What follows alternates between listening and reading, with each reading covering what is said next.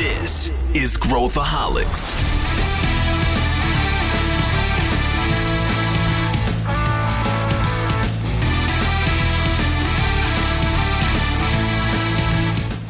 Como que a gente inova com startups em 2021? Tudo bem, pessoal? Aqui é Pedro Van Gertner, sou CEO da ACE e esse é Growthaholics, o podcast para quem adora inovação e empreendedorismo. O tema de hoje é como que as empresas podem inovar com startups, como que elas podem se relacionar com startups em 2021. E a gente vai cobrir vários temas relacionados, desde por que, que as empresas deveriam fazer isso, o que, que a gente deve uh, esperar desse tipo de relacionamento, para onde o mercado está indo, quais são as modalidades e muito mais.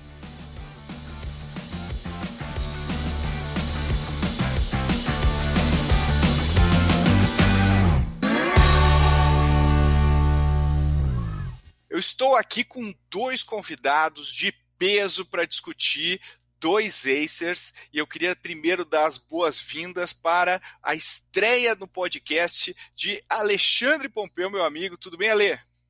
Olá, Pedro. Obrigado pelo convite. Um grande prazer estar aqui no, no Growthaholics. Eu que já era, sou ouvinte assíduo, tá desse lado aqui é bastante especial para mim. Ale, conta pro pessoal o que, que você faz na Ace, só para o pessoal entender um pouquinho. Ah, bacana. Hoje eu faço parte do time de CVC, né, que é o Corporate Venture Capital. Acredito que a gente vai falar um pouquinho mais sobre isso ao longo da nossa gravação. Então, exploraremos daqui a pouco cada vez mais. Legal, a Ale está na linha de frente aí de vários projetos super interessantes de CVC. E também estou aqui com a nossa já veterana, falando direto do Pará, uh, com a Joelma, não, brincadeira, Milena Fonseca, tudo bem, Mi? Como é que está aí no Pará? Oi, Pedro. Oi, pessoal, tudo bom? Mega prazer estar aqui de novo com vocês. Tá muito quente aí, Mi? É a única coisa que eu posso dizer, o Pará é quente. e, bom, gente, vamos, vamos pular aqui no nosso, no nosso assunto do dia. A gente vai falar. Uh, eu acho que nunca esteve tão em voga esse tema, nunca se discutiu tanto sobre como que a gente pode inovar junto com startups. A gente está vendo movimentos de M&A grandes aqui no Brasil, a gente está vendo startups abrindo capital, startups recebendo rodadas grandes de investimento, e o objetivo hoje que a gente está aqui é falar um pouco sobre o que, que a gente. É, como é que é o cenário para a gente enxergar 2021 com esse, com esse, com esse tema. Eu queria começar aqui, uh, eu vou, vou perguntar aqui para o Alê, uh, que, que é um pouquinho sobre. Vamos, a gente sempre fala sobre o básico no começo, né? Então, fala um pouquinho, Alê, sobre por que, que as empresas hoje uh, se, se, utilizariam, ou trabalhariam, ou investiriam, comprariam startups, por que, que faz sentido para elas fazer esse tipo de movimento hoje aqui no, no, no, Brasil, ou enfim, no mundo, né? Mas a gente está falando do nosso mercado brasileiro. Legal, Pedro. São vários fatores né, que eu gostaria de destacar. A primeira coisa é a velocidade acelerada né, de criação de novas tecnologias, novos modelos de negócio. Empresas hoje de quase todos os setores estão procurando tirar as vantagens da inteligência artificial, do aprendizado de máquina, do blockchain, do IoT, são várias combinações né, que existem e, e, junto a isso vem uma escassez de talentos né, que são especializados nessas tecnologias. Então, uma grande corrida é pegar essas startups, pegar essas equipes nesses estágios iniciais de desenvolvimento e trazer para a grande organização. Falando um pouco de talento, muitos jovens hoje não querem é, trabalhar em grandes organizações tradicionais e começam já suas carreiras nas startups. Então, tem toda uma questão de acesso a esse tipo de inteligência, a essas patentes que são criadas, a esses canais que são explorados e essa inovação em produtos e serviços que é gerada fora hoje das grandes empresas, né? Tem uma questão que é relacionada à redução de custo de entrada de novos entrantes. Então, é muito mais fácil hoje testar uma solução, focar em um problema específico e colocar um negócio, né, em produção, que consegue atingir um grande número de pessoas de uma forma muito mais barata, muito mais fácil, e isso gera concorrentes todos os dias é, nos setores que a empresa trabalha. Tem uma questão muito forte de nichos, de clusters, então o empreendedor ele foca muito na jornada completa né, do cliente, e por isso ele consegue atender de uma forma muito mais personalizada às suas necessidades. Então, fica muito mais fácil para ele ganhar o grupo entendendo quais são suas necessidades trabalhando elas. Tem uma questão muito forte relacionada ao capital, dedicada à inovação. Então, hoje, são bastante elevados os volumes de investimento de desenvolvimento da inovação dentro das corporações, porém, ao mesmo tempo, todos esses fatores que eu citei é, criam uma profusão aí de novas inovações que são criadas fora da parede do escritório, né? Então, por que não fazer um mix entre esse investimento em inovação interna e externa para compor o seu portfólio de inovação? E, por último, eu queria destacar a questão da exclusividade, que é aquele fator que as grandes empresas deveriam responder, que é qual é o valor único dela que nenhuma outra tem. E, consequentemente, com essa resposta, ela traz para o ecossistema qual é o valor que ela consegue agregar para as investidas ou para o ecossistema que nenhuma outra empresa consegue. São vários fatores, eu citei apenas alguns aqui, mas eram esses que eu queria destacar, Pedro. Legal, e a gente realmente tem muita coisa envolvida nisso. E eu vou pedir para Milan, Milan, se você puder nos dar uma ideia do, do tamanho do que a gente está falando aqui, do volume que a gente está falando aqui, ou seja, uh, existe uma tendência muito forte de crescimento nesse tipo de movimentação, né? E, e, e depois eu, eu queria explorar contigo uma, uma questão de a inovação, que nem o Ale falou, a inovação geralmente ela é multifatorial, ela, ela não é ah, a empresa inovou porque ela fez isso, porque a gente em storytelling a gente gosta de pegar um, né, fazer uma jornada do herói aí, e na verdade são multifatores e geralmente é muito menos Uh, ou e muito mais e, né, quando a gente fala de inovação. Então, build versus buy, geralmente é build and buy, e, e, e, isso é o que faz as empresas serem mais inovadoras. Então, se você puder dar um panorama e também falar um pouco o que, que você pensa sobre isso, sobre essa questão multifatorial e por que, que tudo que a empresa deveria estar pensando no E e não no, no OU. Legal. Então, legal isso que você trouxe, Pedro. Quando a gente olha para a inovação como um todo, existe uma tendência muito grande as empresas buscarem startups por dois grandes fatores. Então, desenvolver uma competência interna ou cobrir um gap interno e também olhar para novas oportunidades de mercado e olhar para novas entradas potenciais. Então, se eu vou pegar é, empresas que são muito inovadoras ou empresas que são pouco inovadoras, elas seguem esse padrão. Usando o, o Facebook como um case, se a gente buscar 31% dos investimentos do Facebook são focados em melhoria do core business, enquanto 57,5% é focado em diversificação de portfólios, pelo menos em 2020. E quando a gente olha as aquisições do Facebook olhando para startups, 48% são focadas na melhoria do core business. Eu trouxe o case do Facebook aqui, mas isso se repete em muitas outras companhias. Geralmente elas tendem a adquirir startups que vão auxiliar no core business, investir, fazer apostas de longo prazo em startups que vão trazer outras, outros negócios ou diversificar o portfólio. Se a gente olhar para 2019, a gente teve aí um grande, grande volume de investimento em startups. Isso bate aí 57 bilhões de investimento, em investimento em startups. Então, é um tamanho muito grande que tende a crescer e a crescer muito mais nos próximos anos, né? Isso acelerou muito em termos de pandemia. A pandemia acelerou muito o mercado de CVC, mas é uma tendência que pretende continuar para os próximos anos. Entendendo que, que, que a gente está num mercado em crescimento, eu acho que é, vale a gente falar um pouquinho sobre os porquês.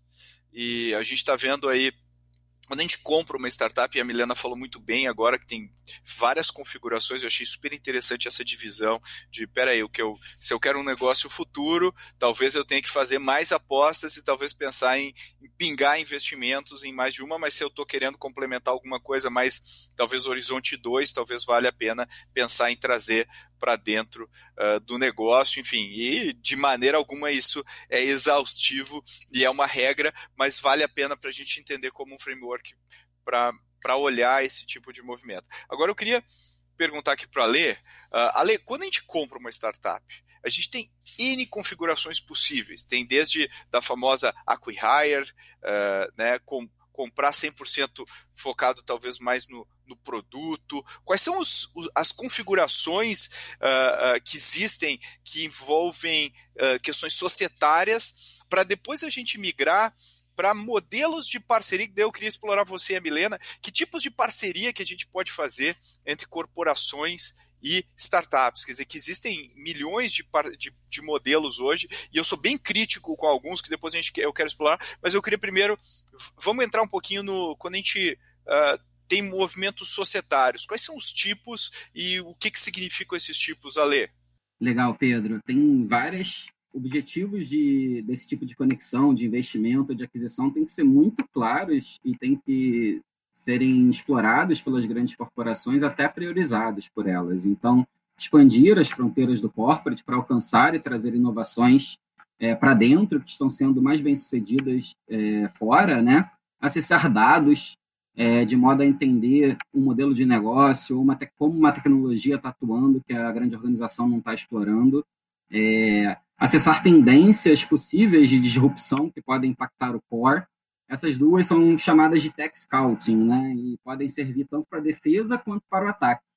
É, fazer parcerias com startups é um bom caminho é sempre se tornar cliente da startup, entender como que é ser um cliente daquela solução e depois você trazer os seus canais de venda para vender o produto ou serviço, testar com um nicho específico dos seus clientes, descobrir se eles se interessam pelo produto ou serviço da startup e agregar mais valor com upsells ou cross-sells, né?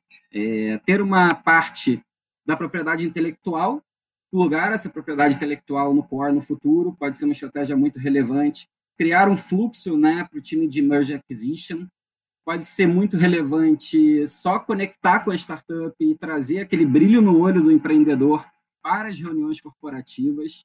É impressionante como esse gás e essa energia trazem uma oxigenação no mindset corporativo, e isso traz muito valor. Desenvolver novas skills empreendedoras nos colaboradores. Isso favorece, por exemplo, o lançamento de programas de empreendedorismo, favorece a criação de spin-offs no futuro. Descobrir todas as ideias empreendedoras que estão sendo trabalhadas naquele universo daquela grande corporação pode ser muito relevante para você ter um portfólio é, de iniciativas que estão sendo desbravadas naquele setor pode ser relevante se conectar com startup uma visão de é, relações públicas, né?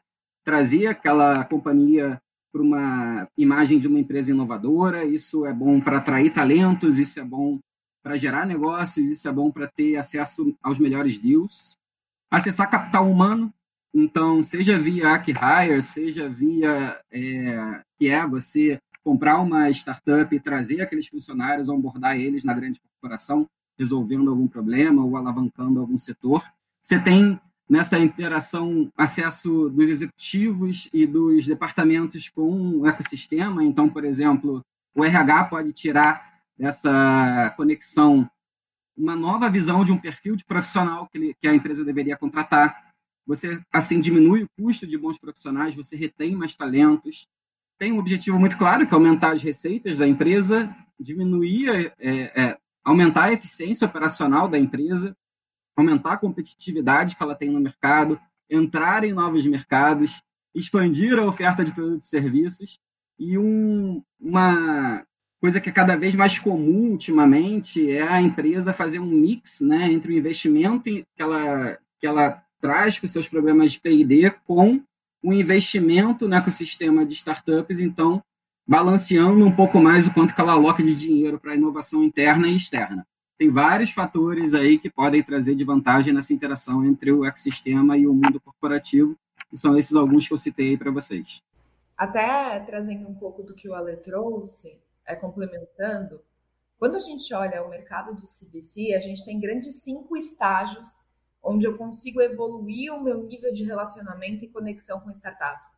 Então, eu tenho desde eu contrato essa startup como uma fornecedora da minha área de negócio, e aí eu preciso ter toda uma trilha de análise de compras, uma trilha contratual para que de fato eu consiga, enquanto corporação, atender aos tempos e momentos dessa startup e vice-versa.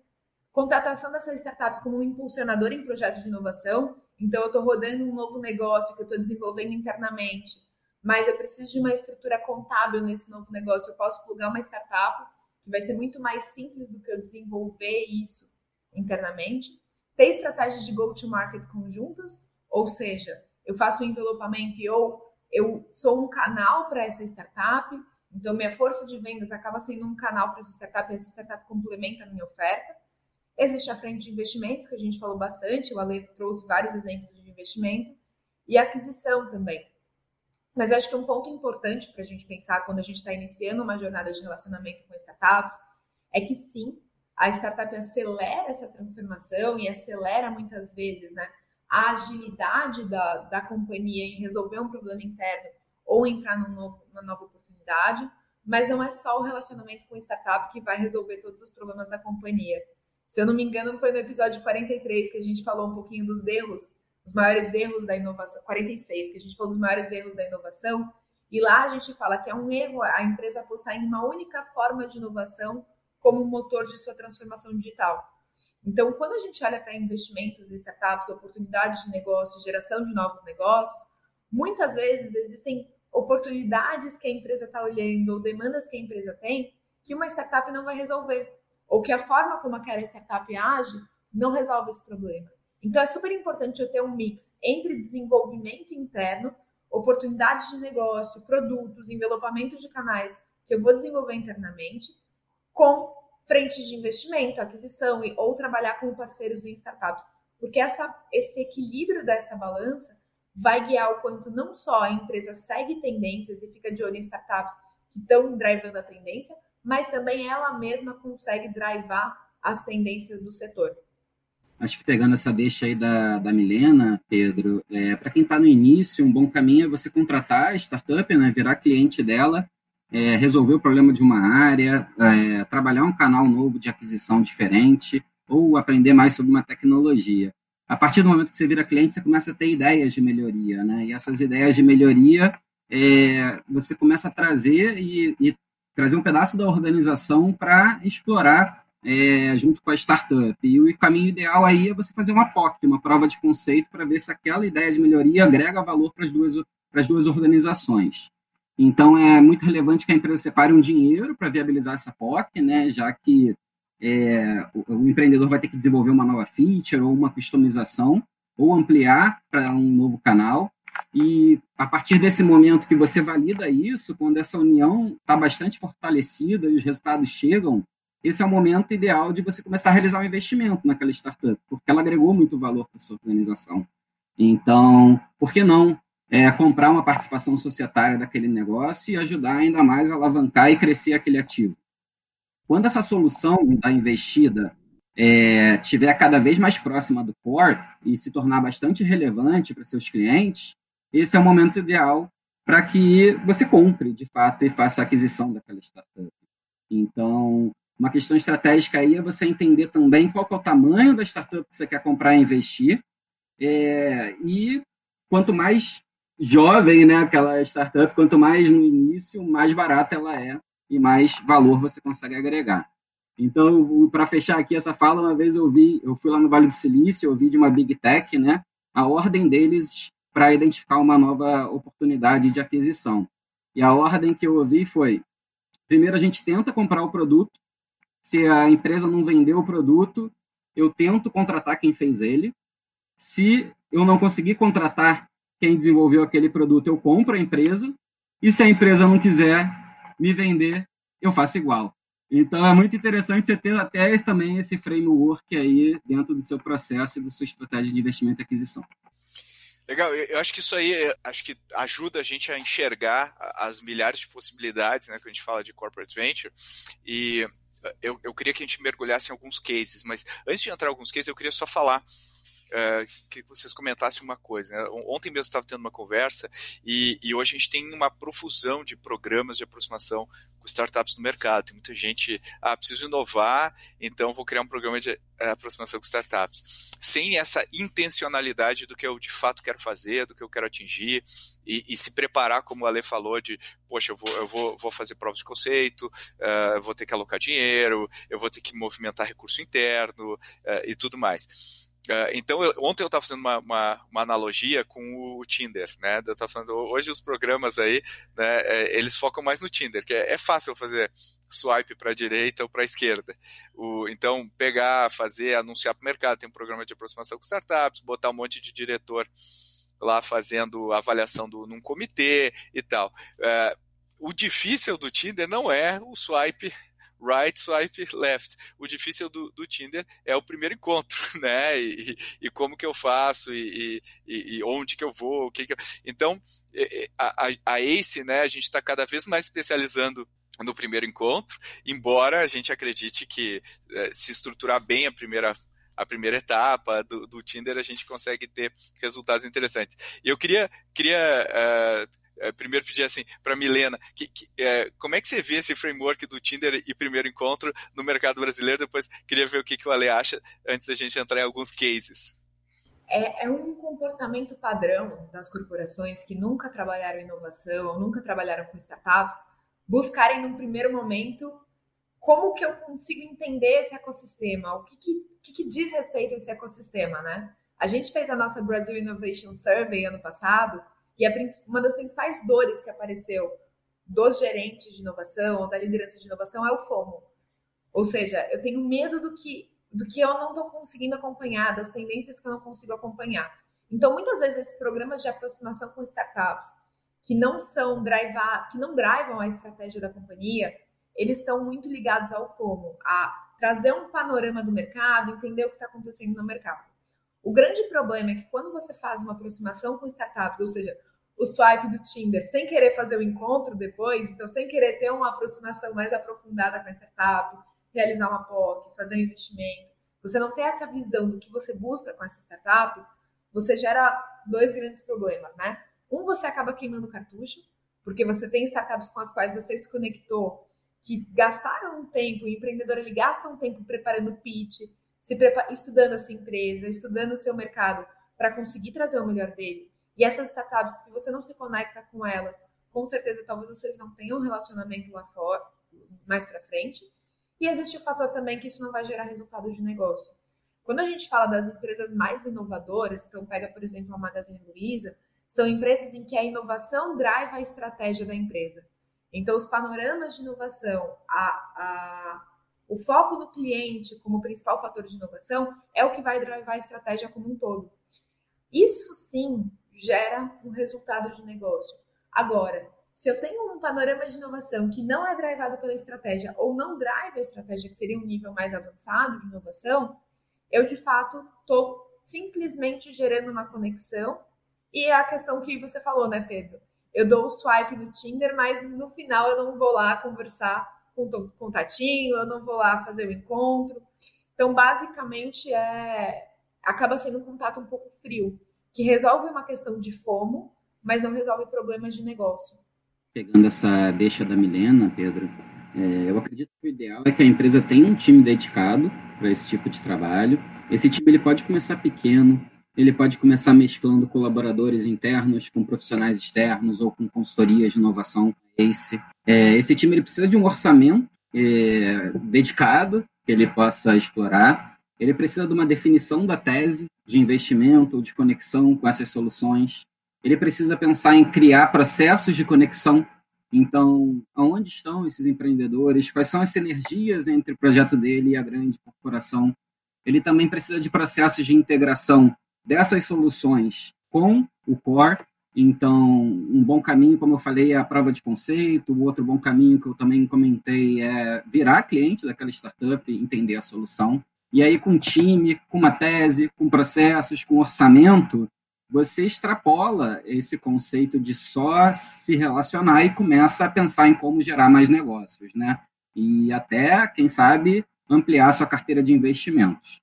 Então, resumindo aqui, é muito importante você ter objetivos financeiros muito claros, mas também ter uma forma clara de, de destacar quais são os seus objetivos estratégicos em cada encontro que você vai realizar. O tempo para o empreendedor é, é, é, muito importante, né? Ele está ali desbravando é, aquele mercado e ele lida com muito mais riscos, né? Com muito mais desafios ali no dia a dia para fazer o seu negócio virar. Então, eu acredito que para avançar nesse ecossistema é muito importante se instrumentalizar com frameworks. Então, como que eu distingo uma oportunidade da outra? É preciso engajar os líderes da companhia, porque eles vão precisar dedicar seus tempos é, para o sucesso da integração. e na criação da estratégia daquela conexão. E é também preciso ter KPIs muito bem definidos, e eles servirão para monitorar se aquele investimento ou se aquele acompanhamento está gerando sucesso para a corporação e agregando mais receita ou eficiência operacional é, internamente. Legal. Vamos mergulhar em alguns cases aqui. Eu, eu, eu acho que tem alguns recentes brasileiros e internacionais que acho que a gente pode usar aqui como pano de fundo para aprendizado. Eu acho que o primeiro, sempre lembrando que é, não, a gente não faz recomendações de investimento nesse podcast, que é simplesmente análises técnicas e opiniões nossas. Uh, e, e, acho que o primeiro caso que eu queria discutir aqui com vocês é o da Local Web. A Local Web, que fez a IPO uh, recentemente e está tendo uma, uma jornada na bolsa super interessante. Recentemente comprou uma empresa do nosso portfólio, que é a Melhor Envio, mas uh, também está fazendo uma série de aquisições, como a Vind, uh, e, e, e, e, eu entendo que tem outras empresas aí uh, que ela deve também adquirir ao longo desse, desse, desses próximos meses e anos a estratégia da Local Web está muito atrelada a complementar o meu portfólio rapidamente é, de produtos para montar a melhor oferta possível para esse mercado aí do e-commerce e, e para esse ecossistema de meio de pagamento, logística, enfim, tudo que está relacionado a isso. Como é que vocês veem essa estratégia da Local Web uh, uh, em termos de crescimento rápido, uh, aquisição de competências e, e tudo mais? Quem que, que quer começar? Quer começar, Mi? Vai lá. Posso começar. Quando a gente olha para o case da local web com, com a melhor envio, né? A gente percebe claramente que a local web, como um todo, eles estão olhando a jornada do consumidor deles. Ou seja, quais são os gaps dessa jornada do consumidor que eu, enquanto empresa que auxilia esse, esse meu consumidor, né? Eles têm um público B2B, a criar toda a estrutura de e-commerce, marketplace, posso ajudar. E quando a gente pega ali toda a frente de pequenas e médias empresas que estão migrando para online, principalmente em 2020, uma das principais dificuldades é o delivery quando a gente olha para o last mile, né? Como que eu pego o meu produto e garanto que ele chegue na casa do consumidor de forma mais rápida, com um custo mais baixo e, e garantindo toda a experiência do consumidor como um todo. Então, faz muito sentido esse investimento, essa aquisição da local web em relação ao melhor envio, justamente porque se todo o e-commerce, se toda a infraestrutura de servidores da, da lojinha do senhor Paulo tá ali dentro da local web, eles, ele consegue ter um unfair advantage em relação a outros prestadores de, de serviços como da, da local web para garantir que o seu Paulo vai ter ali todo o servidor da local web, mas ele também tem acesso à resolução de um problema logístico que ele tem, a resolução de um problema tecnológico e por assim vai. Essa é uma tendência que a gente vê muito fora, forte fora do Brasil, de olhar para a jornada do consumidor e não necessariamente do meu core business, né? Eu trouxe o, o caso do Facebook, que investe ali muito forte em diversificação de portfólio, e muitas vezes diversificação de portfólio que está olhando para a jornada do consumidor e não necessariamente para o core business, né? E isso vem vindo para o Brasil, principalmente de uns dois anos para cá, quando a gente começa a olhar para o customer centric.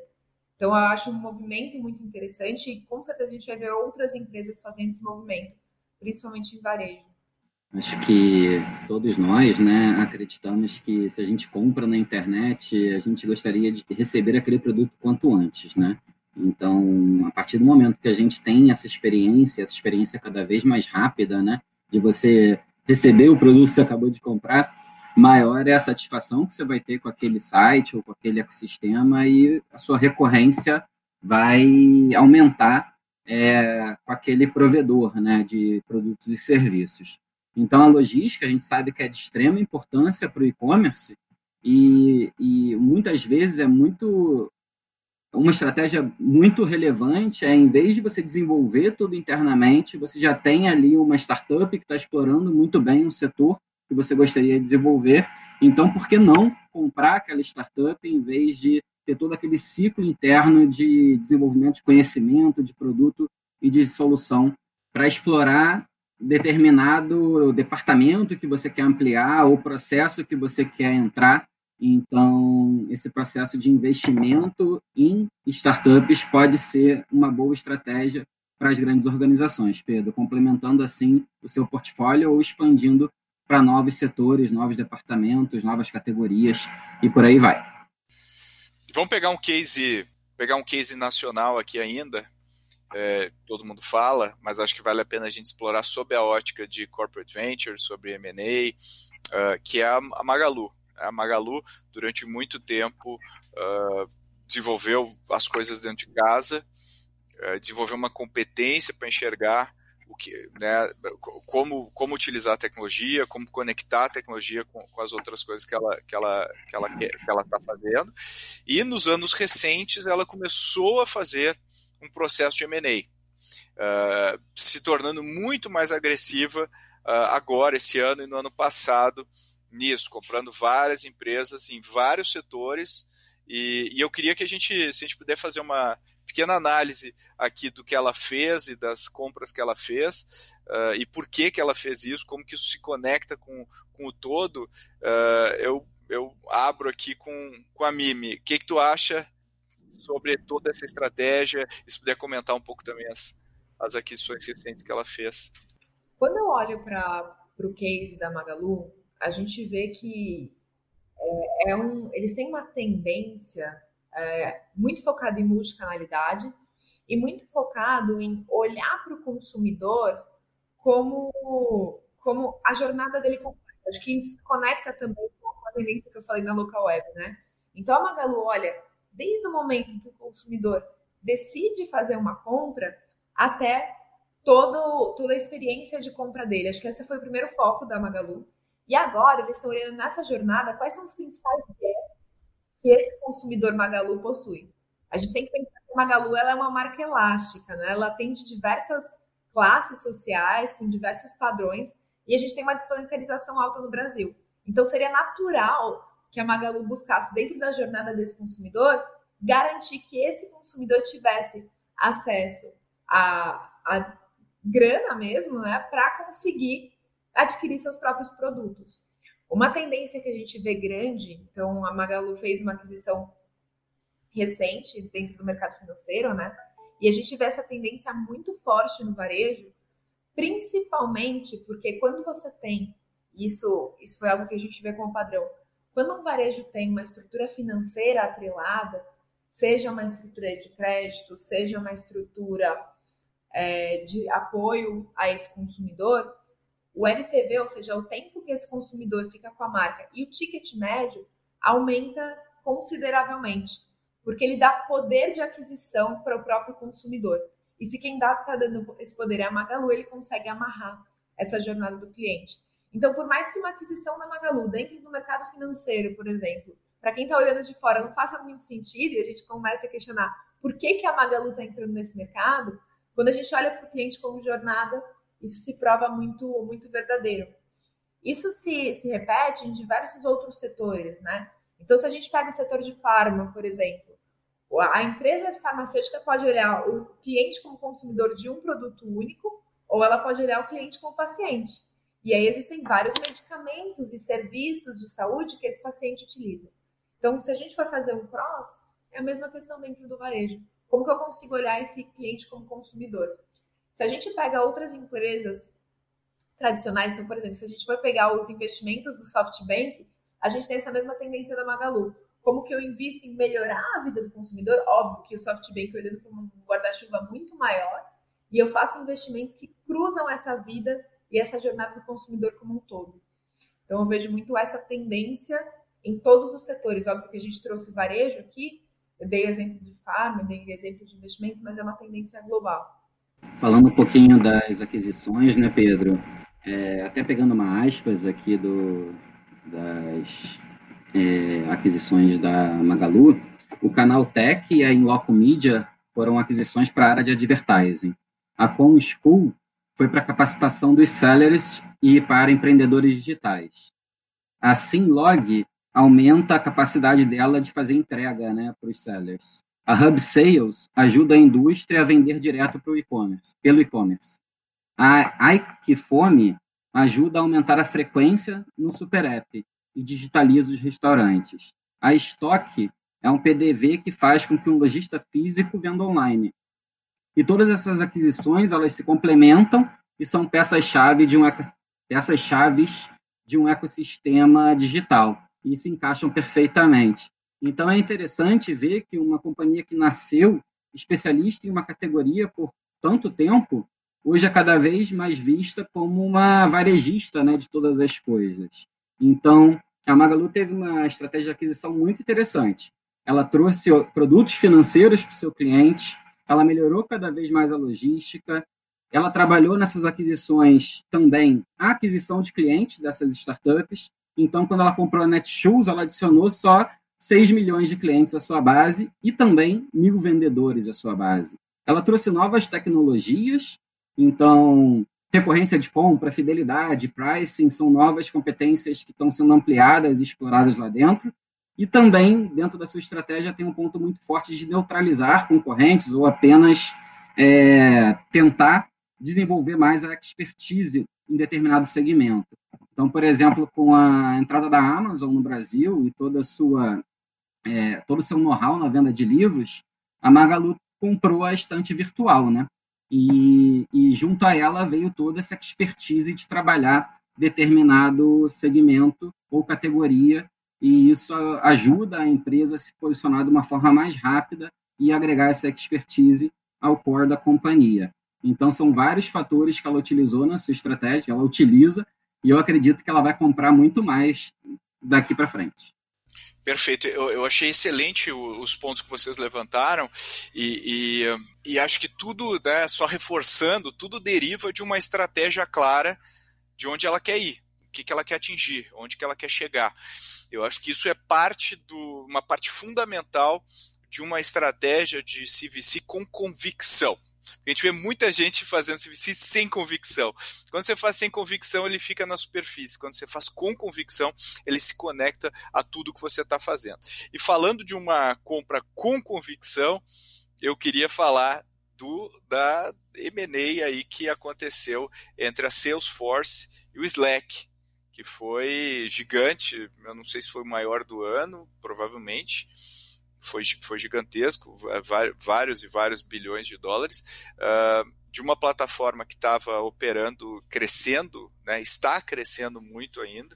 Uh, eu queria que vocês comentassem um pouco também o que, que, qual a visão da Salesforce e a Salesforce que é uma empresa que já tem uma tradição de, de investimento e, e, e corporate venture e, e, aquisição também de empresas muito muito uh, já consolidada, já faz isso há muitos anos, assim como várias outras empresas de tecnologia, como a Oracle, IBM e afins, mas eu queria que vocês comentassem um pouco o que está por trás disso. Então, começando aí com a, com a Mi. Legal, Pedro. Quando a gente olha para Salesforce, eu, eu gosto bastante da, da estratégia da Salesforce como um todo, né? Desde como que eles optaram lá atrás a entrar por, por clientes um pouco mais simples e com mesmo, menos robustez tecnológica, até conforme como eles foram desenvolvendo os módulos deles de acordo com as necessidades dos próprios clientes, né? Para ter esse olhar 360 do para que o cliente deles tenha um olhar 360 sobre os próprios consumidores. Quando a gente olha para essa estrutura da Salesforce, eu acho que existe uma resposta e uma tentativa de atender o mercado numa competição muito forte com o Teams da Microsoft, porque em alguns momentos eles se chocam em questões de feature, mas existe uma questão também do quanto que o próprio Slack se torna uma interface para o Customer 360 deles, que é justamente essa plataforma que conecta todos os módulos. Por quê? Eles tinham essa conexão de módulos, mas faltava a questão de comunicação. O como que a Salesforce garantia a comunicação entre as áreas para conseguir ter essa visão completa do cliente, né? Integração de fluxo de trabalho, análises, olhar de marketing, olhar de vendas. O que hoje se fala muito no mercado e se questiona muito no mercado é o quanto que o Slack vai ser impactado pela aquisição da Salesforce, né? O quanto que o potencial de crescimento do Slack não é impactado e o quanto que a própria produtividade, features que estavam sendo criadas também não, não gera uma mudança de roadmap. E a partir disso, eu até queria abrir uma discussão com vocês, que é uma discussão muito forte, né?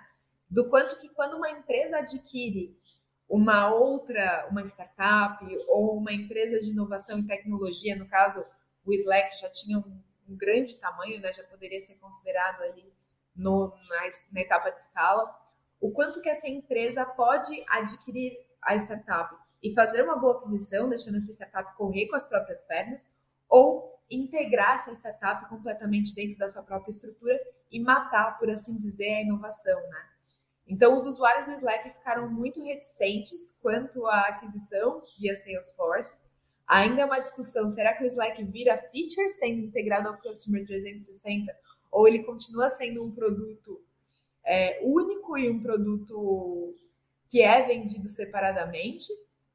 Mas ele pode ser tanto utilizado na visão da Salesforce como uma frente de integração entre todos os módulos e comunicação corporativa, como também um canal para entrar em outros clientes. Então, entro via Slack e a partir daí eu consigo entrar com outros módulos Salesforce. O que, que você acha, Lê? Quando você faz uma aquisição, é muito importante você pensar nos impactos dessa aquisição para a sua organização, nos impactos dessa aquisição para a startup que você está comprando e também os impactos dessa aquisição para os clientes dessa startup. Né? Então, acho que é muito é, relevante você pensar em todas essas é, problemáticas que podem surgir, e isso envolve um planejamento prévio dessa aquisição muito bem estabelecido. Mas também é importante pensar na integração de times, em como você integra as culturas, como você integra os sistemas, como você integra as metas, como que você incorpora esses esses profissionais, como que você posiciona essa aquisição para o mercado, para que, que o impacto seja positivo e não gere essas dúvidas que a Milena, que a Milena citou. Né? Então, acho que o grande diferencial, Pedro, é planejamento, priorização e trabalhar sabendo, de fato, o que, que você espera daquele próximo passo que você está fazendo.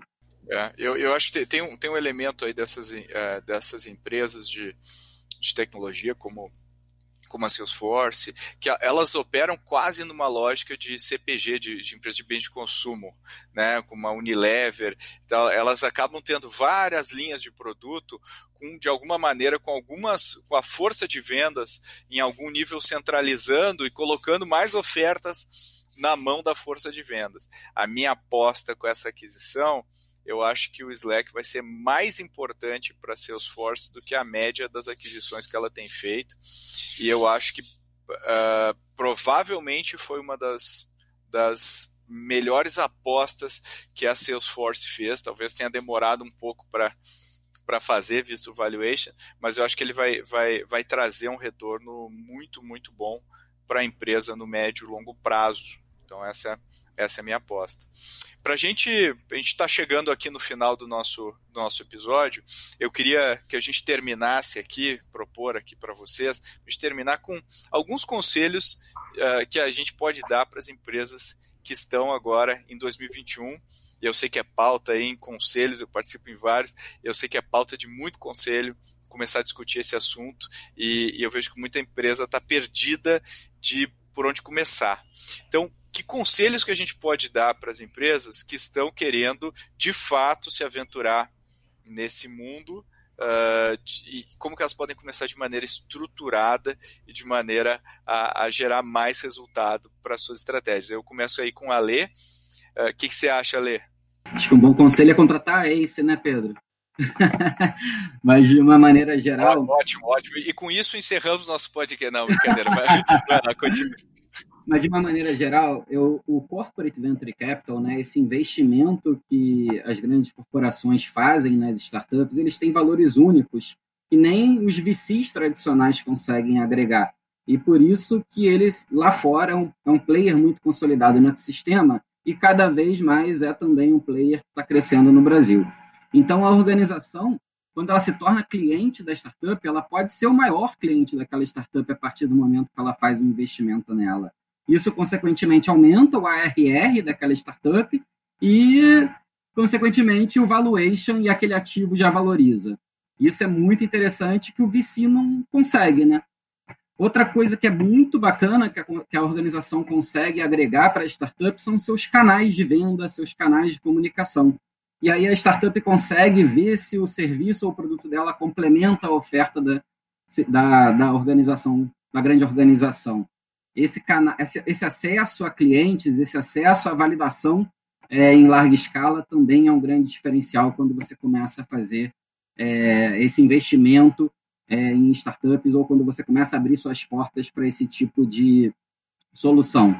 E outro ponto que uma multinacional, por exemplo, pode agregar é internacional, internacionalizar as vendas da startup. São vários fatores que são únicos quando você traz o, o corporativo para o ecossistema de investimento. E são esses valores que alavancam a presença das grandes corporações em todo o ecossistema de uma maneira geral. Então, explorem esses valores, tragam os seus diferenciais únicos e criem novos negócios, novas soluções, melhorando a experiência do seu cliente através também da incorporação do investimento nos empreendedores. Vai lá, Mi. Legal. Acho que eu vou trazer uma visão bem complementar do Ale. O Ale trouxe bastante essa questão do o que, que a empresa tem a prover para a startup, né? Acho que eu queria trazer uma dica mais para quem aqui é responsável pela inovação de uma empresa, drive a estratégia da empresa. A gente falou bastante dessa questão de programas com startups, de conexão com startups, que muitas vezes não trazem resultado. Então, se você ainda não trabalhou com uma startup, ainda não tem sua estratégia de inovação, eu falaria primeiro conversa com o teu cliente, mapeia a jornada do teu cliente, entende aonde que teus produtos se encaixam, quais são os gaps que você tem de mercado, olha também para as tendências, óbvio, mas ao invés de criar uma estratégia e buscar startups muito focadas no PPT, que te traz todas as tendências de mercado, qual é o caminho que o mercado está indo, entende teu cliente, olha teus gaps e a partir daí, nesses gaps, entende quais são as startups que podem te ajudar nisso e quais são as startups que também podem te ajudar nas tendências. Eu acho que você começando pelo seu horizonte 1 que a gente fala, né? Pelo seu core business, entendendo como que você consegue fortalecer ele, você começa a ganhar um, uma maturidade de aproximação para depois olhar para tiros mais longos. A segunda dica que eu traria agora para quem já está no nível mais avançado e já está buscando startups para investir ou adquirir, deixa a startup andar com as próprias pernas. Se você integrar 100% as startups na tua cultura, na tua estrutura, nos teus processos, com certeza os anticorpos da inovação que existem em todas as empresas vão matar a startup, vão matar a inovação da startup. Então, desde que ela ande, crie processos de governança e acompanhamento dessas startups paralelos, para que você consiga aproveitar o que existe melhor da startup, que é a agilidade, que é a possibilidade de testar e experimentar. Então, acho que eu daria essas duas grandes dicas para quem está tá começando e para quem já está num nível mais maduro. Mas eu queria ouvir você, Pedro. E você? Dica você daria? Eu acho que a, a principal dica que eu dou é não se prenda a modismos. Quer dizer, vai é, vai com a sua própria verdade, com seus próprios objetivos e não se desespere porque o seu concorrente A ou B lançou um programa X ou Y, ou porque o mercado está fazendo isso ou o mercado está fazendo aquilo. A verdade é que a boa parte das empresas que faz uh, muito estardalhaço na mídia não sabe o que está fazendo. Então, é, é muito importante que você tenha, seja pragmático em relação ao que, que você quer atingir e converse com pessoas que têm experiência na área, né? Não, não, não fique só baseado no, no é, ou, ou, ou, ou, na tecnologia ou em algum aspecto específico da, do que você quer, mas tente olhar o todo, olha a distribuição, olha o futuro, olha as pessoas, olha o fit, olha o relacionamento que você consegue com esses empreendedores, por isso que o que o Ale falou de você criar um track aí de uh, cria provas de conceito, é, é, senta junto né, com, com, com os empreendedores. Eu acho que isso desenvolve o relacionamento. Eu acho que esses são os meus conselhos aí para a gente olhar para esse ano que vai ser muito aquecido nesse setor. Esse vai ser um ano extremamente promissor para Corporate Venture. 2021 vai ser um ano uh, que, que, que eu acho que a gente continua essa trilha de 2020, mas vai para outros patamares e isso não deve parar esse ano. Então, eu acho que uh, se eu fosse uma grande corporação, eu estaria querendo me apressar bastante para entrar, para entender e para ver como que isso pode se conectar com a minha estratégia, porque eu tenho certeza que isso vai estar diretamente correlacionado com as, com as empresas que vão liderar esse, eh, os seus setores, né, sejam eles quais forem. E, e dito isso, eu agradeço aí a participação. Estamos no final aqui do nosso episódio, foi, foi, foi super interessante. E agradeço a participação. Ale, obrigado aí pela sua estreia aqui no nosso podcast. Espero que você tenha gostado da experiência. Obrigado, Pedro. Acho que só para fechar aqui, um ponto interessante da pandemia é que as empresas perceberam que não dava para desenvolver tudo dentro de casa, porque foi muito rápido tudo o que aconteceu. Então, só corroborando aí o que você falou, e parcerias, né? Trabalhar junto com o ecossistema pode agregar muito valor. É um grande prazer estar aqui e espero voltar mais vezes. Legal. Obrigado, Ale. E Milena, direto do Pará, muito obrigado aí pela sua participação. Espero que você tenha se divertido. Com certeza, sempre bom estar aqui com vocês, cada vez de um estado diferente, mas é um prazer falar com vocês, sempre. Eu queria agradecer você que está ouvindo esse episódio até agora. Obrigado pela sua audiência, é sempre muito importante para a gente. Se você gostou desse tema, se você se interessa sobre esse tema, não deixa de ouvir o episódio 68, que a gente fala sobre tendências nessa área. E se você quer saber sobre inovação na sua carreira, também vale a pena ver os episódios 64 e 43 aqui do Growthaholics. Eu também queria convidar você a curtir o Growthaholics nas mídias sociais, compartilhar esses episódios, porque o nosso objetivo é que mais pessoas tenham acesso a esse conteúdo. E, obviamente, não deixe de assinar e também de curtir o Growthaholics no seu player de podcasts favorito.